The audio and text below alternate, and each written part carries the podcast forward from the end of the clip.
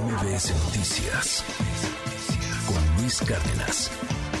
Pues hemos estado hablando del tema de la militarización, de esta iniciativa que se aprobó en la Cámara de Diputados y que ahora pasa al Senado para pues saber si se aprobará la presencia del ejército en las calles hasta el 2028. México Unido contra la Delincuencia, esta asociación sin duda muy importante que pues que ha generado muchísimas pues también ideas, eh, propuestas y, y pues también señalamientos, ¿por qué no?, sobre las estrategias de seguridad que han emprendido no esta, sino varias administraciones y en esta ocasión pues ha fijado una postura bastante firme ante esta iniciativa y esta mañana yo le agradezco mucho a Juan Francisco Torres Landa, eh, asociado de México Unido contra la Delincuencia, que nos tome la llamada. Juan Francisco, me da mucho gusto saludarte, muy buen día.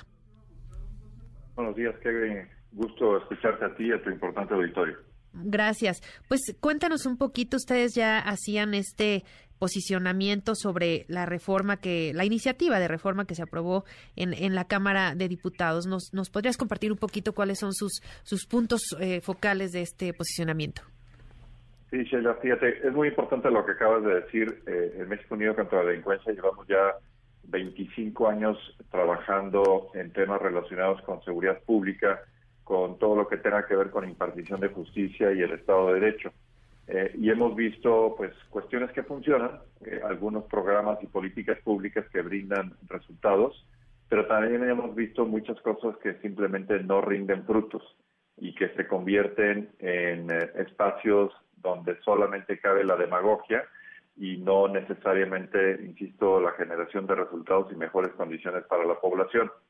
Uno de esos espacios es precisamente la idea de que la milicia es la fórmula para lograr mejores condiciones de seguridad pública en el país. Y los indicadores, los resultados son muy claros en el particular. Esa no es la fórmula para lograr justamente una mejor situación para la población en general, porque esto no se trata de estudios académicos o de cuestiones que estén simplemente ligadas a, un espacio de análisis eh, teórico. Eh, esto tiene que ver con el día a día de lo que pasa en el país y por eso podemos afirmar, sin temor a equivocarnos, que la militarización no es la vía adecuada para el país.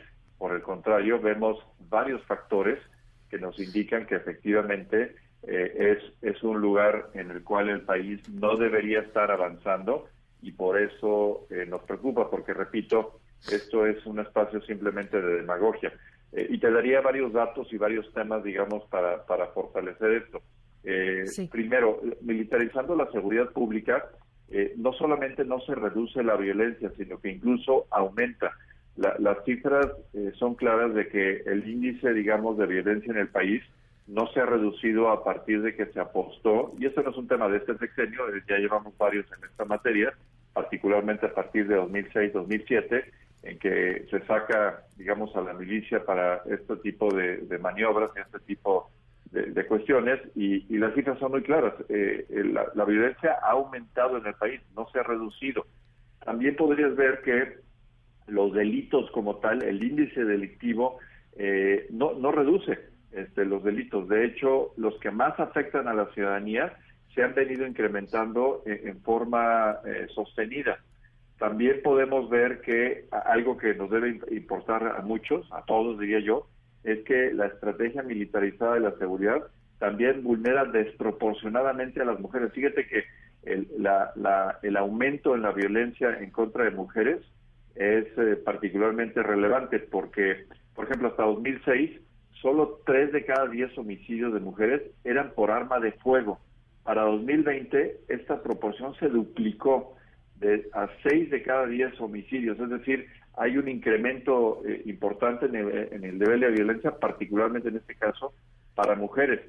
También eh, la, militarización de la seguridad pública ha aumentado algo que, también nos preocupa sobremanera, las violaciones a los derechos humanos. Y este es un tema eh, nodal porque nosotros mostramos un respeto absoluto para las funciones de las Fuerzas Armadas en materia de seguridad nacional y en materia de eh, auxilio a la población en casos, digamos, de desastres naturales y, situaciones análogas. Pero las Fuerzas Armadas no están equipadas ni están diseñadas para temas de seguridad pública, que es lo que en este caso se está haciendo. Es como si quisieras utilizar en una carretera un vehículo que tiene llantas cuadradas. Eh, el vehículo no va a caminar bien y muy probablemente deje huellas en el pavimento que lesionen ese camino. Eso es lo que está pasando en materia de derechos humanos. Juan Francisco, permíteme detenerte un, segundito en esto que acabas de decir, que, creo que aquí es como la parte más importante del debate. Eh, efectivamente, las Fuerzas Armadas no, no, no deben de ser utilizadas, o ese era el precepto de no ser utilizadas como un, un tema de prevención, ¿no? De, seguridad pública, una tarea de seguridad pública, que es lo que están haciendo. Pero, ¿qué ocurriría eh, si se, se sacara, pues en este momento, al ejército de las calles y regresaran a los cuarteles? Eh, la violencia, los grupos criminales, eh, pues hay que decirlo, el poderío que tienen incluso en armamento. ¿qué, ¿Qué podría provocar esta posibilidad de que pudiera salir? No, que no se quedaran en las calles, pero que salieran. ¿Qué ocurriría? Eh, tu, pregunta es muy buena porque justamente es parte del falso debate al que nos han llevado los políticos responsables o, yo diría irresponsables en esta materia, porque efectivamente se puede engañar a la población o cualquier persona diciéndoles que si, si los eh, militares se regresan a los cuarteles, entonces la situación va a empeorar y por lo tanto no es una buena elección. Lo que habría que recordarles es que no han hecho la tarea. Evidentemente lo que se requiere es el fortalecimiento de las corporaciones civiles de seguridad pública a nivel municipal, estatal y federal. Ya llevábamos un avance importante al inicio de este sexenio, donde teníamos una policía federal que sí, seguramente tenía algunas manzanas podridas, pero pero por algunos defectos de esas manzanas no, no era necesario derribar el árbol completo. Eh, tampoco era necesario eliminar todos los subsidios de preparación, de capacitación, de equipamiento, como Subsemun o Fortaseg, a los eh, organismos municipales y estatales. Entonces, lo que se hizo fue que el deterioro y, la carencia de recursos para las, para las eh, instituciones civiles de seguridad pública a lo largo y ancho del país se han venido coartando, se han venido limitando o en algunos casos eliminando. Entonces, claro, eh, bajo esa premisa resulta, digamos, un engaño formidable decir que no se puede sacar a la milicia, porque entonces, pues efectivamente nos vamos a quedar solos. No, esto tiene que ser parte de un plan estratégico en el cual se fortalece la seguridad civil y entonces gradualmente la, la, la, eh, la, milicia sale. De hecho, eso es lo que se planteaba en la reforma constitucional de 2019 y el transitorio que preveía que las fuerzas salieran de las calles en 2024 era justamente porque en ese plazo se fortalecían las capacidades civiles y la Guardia Nacional de carácter civil es la que iba a generar, digamos, ese reemplazo, pero insisto, con una naturaleza civil, con integrantes civiles y con mando civil. Esto que está hoy en día en la Constitución, porque ahí está, se está vulnerando con una reforma a un transitorio que lo que hace es que patea el balón eh, cinco o diez años más adelante, eh, a cambio de qué? De no hacer nada. Ese es el problema, que no estamos haciendo nada a nivel municipal, estatal y federal por darnos corporaciones civiles que se dediquen a la prevención, que se dediquen a la coordinación, que se dediquen realmente a ser los primeros respondientes y una estrategia integral de seguridad. A cambio de eso, ¿qué es lo que tenemos? Un esquema de contención, porque eso es lo que hacen, es un esquema de contención de seguridad pública que no genera resultados, que sí incrementa la lesión en derechos humanos, que incrementa la violencia y que hoy en día además la cereza en el pastel es que tiene empoderada a la delincuencia organizada porque como saben que no hay represalias, saben que no hay consecuencias, pues están a sus anchas, ¿no? Y por eso tenemos un país en el que en gran parte de él, eh, hoy en día el, el Estado mexicano no aplica, digamos, ni siquiera las condicionantes para dar seguridad. Esto ya es materia de terceros que cobran derecho de piso y que tienen hegemonía sobre grandes partes del territorio. Por eso la estrategia como tal no va a servir y no va a seguir sirviendo si simplemente eh, estamos difiriendo la tarea. Hay que hacer la tarea, Sheila. La tarea es tener buenas policías. Mira, hay ejemplos muy buenos. Tú puedes ir, por ejemplo, la Ciudad de México es, un ejemplo de algo que, rinde mucho mejores frutos que lo que pasa en el resto del país. Eh, Yucatán, Yucatán es, es, un ejemplo a seguir. Yucatán sí tiene una policía civil eh, entrenada, coordinada, con buenas prestaciones, con policías que están entregados a su, a su deber porque tienen las condiciones de seguridad laboral, de seguridad eh, física, etcétera, que les permite hacer su chamba bien. Ya ha habido ejemplos buenos en Tijuana, en, Monterrey, eh, en algunos otros lugares, pero de repente pues llegan nuevos políticos y quieren eh, gastarse los recursos en otras cosas y pierden la continuidad y por lo tanto los resultados dejan de ser tan eficientes como, como hubieran sido en otras circunstancias. Pero repito, si hay ejemplos buenos a seguir. Lo que pasa es que requieren perseverancia, requieren consistencia y requieren recursos presupuestales de largo plazo. Ese Eso es, lo que no quieren hacer. El tema, creo que fundamental también es el presupuesto, ¿no? No, no sé si coincidas, Juan Francisco, porque vemos eh, policías eh, municipales eh, que realmente trabajan de una manera, pues, pues muy precaria, ¿no? Eh, y además pues arriesgando arriesgando la vida porque pues enfrentar a un grupo criminal, a un a un grupo delincuencial este con, con las armas que tienen eh, simplemente es, es prácticamente imposible y, y, pues de ahí también el tema de los salarios y de las condiciones laborales pues es sumamente importante para que pues sea la diferencia entre coludirse o no con ellos. Las condiciones laborales de los policías es un tema fundamental y fíjate que obviamente pasa, claro, pasa por el salario, que es, que es importante. Eh, cuando tú tienes en el, en el país, digamos, números redondos, tenemos 2.500 municipios. De esos 2.500 municipios, casi 500 municipios eh, de, esa, de esa totalidad no tienen un solo policía. Imagínate el problema que tenemos. Más de 500 municipios donde no tenemos un solo policía o hay una o dos personas nada más para un municipio entero. Eso obviamente es insuficiente. Pero aún donde tienes eh, policías, la, mayor concentración de policías la tenemos en la Ciudad de México, pero donde tienes policías donde no hay un salario digno, donde no hay un seguro médico, donde no hay seguro de vida, donde no hay calidad educativa eh, para los hijos de los policías, donde no tienes este mínimo, una base eh, estable para que alguien diga, yo sí me la voy a rifar por mi ciudadanía, porque yo estoy siendo beneficiado y porque mi familia está protegida, si esas respuestas no están ahí, lo que procede entonces es que tenemos policías deficientes, eh, algunas de ellas pues simplemente transitorias porque están rotando, u otras abiertamente, como tú bien señalas, están coludidas. Y, no es por diseño, es simplemente porque no tienen otra mejor opción. Exacto. O, eh, simplemente por amenazas. Cuando tienes condiciones favorables, como es el caso de Yucatán, insisto, la policía funciona y funciona muy bien. Entonces, la fórmula está ahí el que no la queramos aplicar o los políticos no lo quieran ver porque esto trasciende a su trienio o a su sexenio, ese es otro problema, pero nuestra exigencia como ciudadanos debe ser, tienen que hacer la tarea de largo plazo. Yo quiero tener una policía civil en mi municipio, en mi estado y en mi país que responda a las necesidades reales y que por lo tanto tengamos mejores formas de evadir, de, circunscribir y, y eventualmente de procesar a la delincuencia que hoy en día está a sus anchas. Y repito, la milicia no funciona para eso. La milicia tiene otros eh, operativos, tiene otras cuestiones muy importantes para el país, pero la seguridad pública no es una de ellas. Quizá en algunas cuestiones quirúrgicas o tácticas, digamos, donde hay un enfrentamiento eh, eh, con, niveles altos, digamos, de, equipamiento militar, etcétera, pues sí, en algunos operativos tendrán que entrar. Incluso inteligencia. logren apoyar pero con inteligencia operativa, no como una cuestión permanente. Eso no es su diseño. Ahí no es, para eso no están capacitadas. Y además, pues ahora, digo, y hay que decirlo, en este sexenio, el, pues el empoderamiento que se le ha dado a las Fuerzas Armadas en, labores, pues no solo de seguridad pública, sino también, pues de construcción de obras, de supervisión de, proyectos, pues de infraestructura, pues ha sido también eh, muy importante y han eh, estado pues haciendo labores que antes jamás habíamos visto. Ahí la lesión es doble porque tú bien dices que el presupuesto lo es todo. Eh, dicen que, que, para estas cuestiones de, evaluar políticas públicas lo que tienes que analizar es en qué se están dedicando los recursos.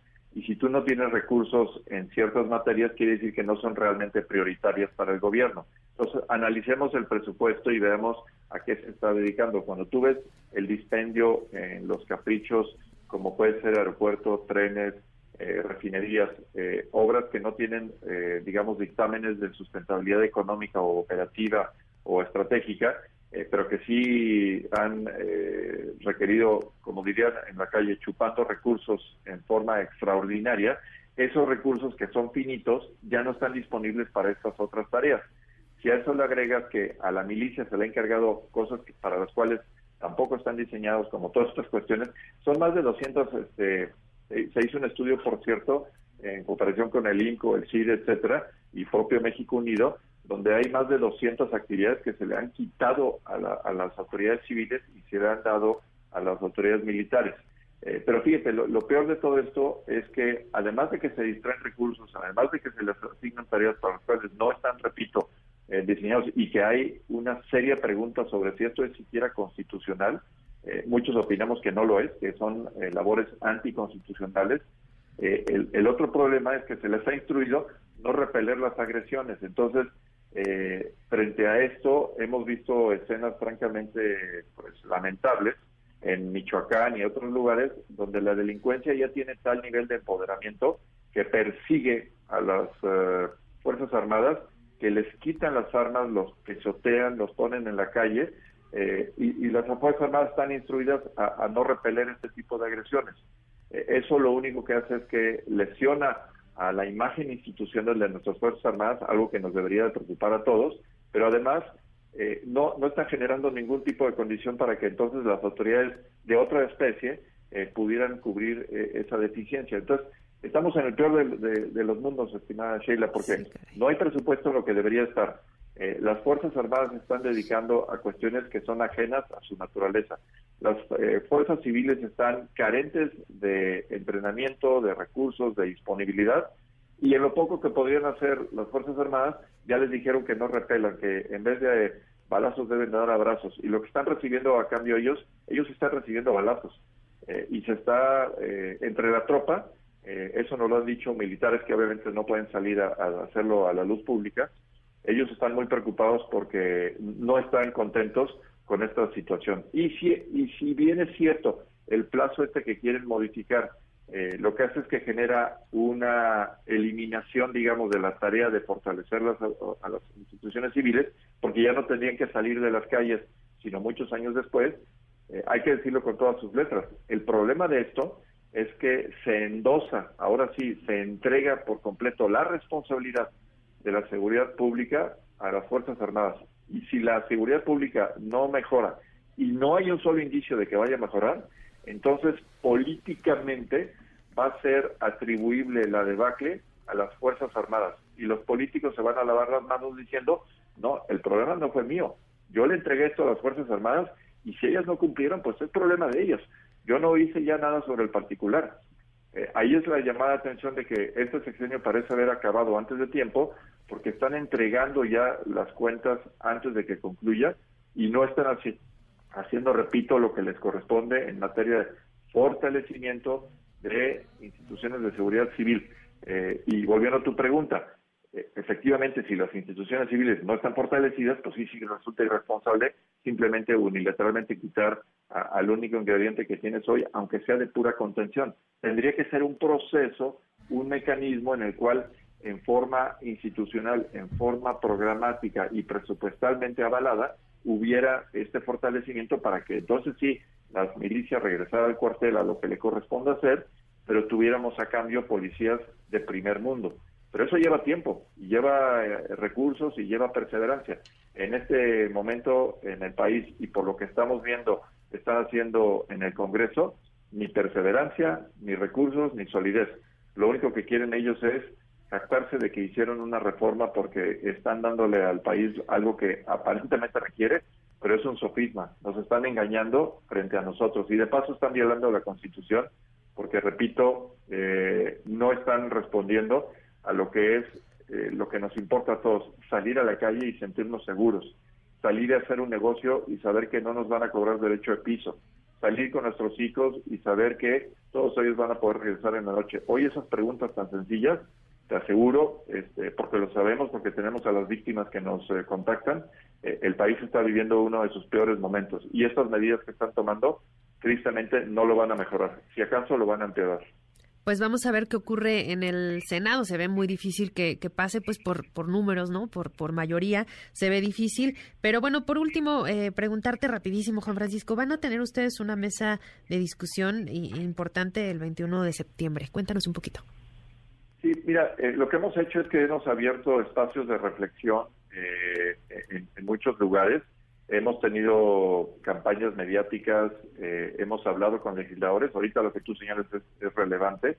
Estamos ahorita hablando con el, bloque de contención en el Senado. Todavía tenemos la esperanza de que, a pesar del dominio eh, evidente que hubo por parte de la bancada priista en la Cámara de Diputados, eh, nuestra lectura es que en el Senado priista todavía hay quienes tengan independencia de opinión y que simpatizan con la idea de que esta modificación no ayuda al país.